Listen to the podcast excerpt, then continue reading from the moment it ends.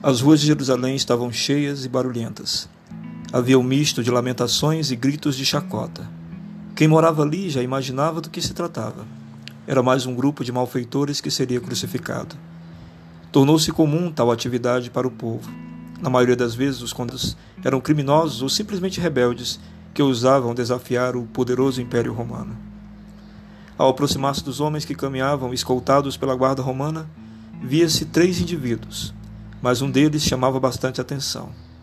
O corpo estava absurdamente maltratado. A impressão que se tinha é que havia sido literalmente moído. Em sua cabeça havia uma espécie de coroa de espinhos, que, cravada em seu crânio, fazia-lhe escorrer finas listas de sangue pelo rosto. Agarrado ao madeiro, aquele homem caminhava a passos lentos.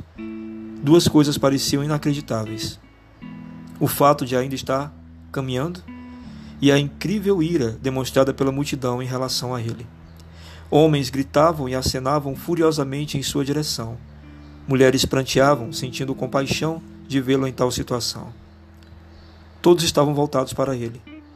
Isso, no mínimo, irritaria a qualquer um que chegasse ali desavisado do que estava acontecendo. Qualquer um perguntaria: quem é este homem? O que ele fez? Por que o povo o atormenta? A resposta seria: Este é Jesus.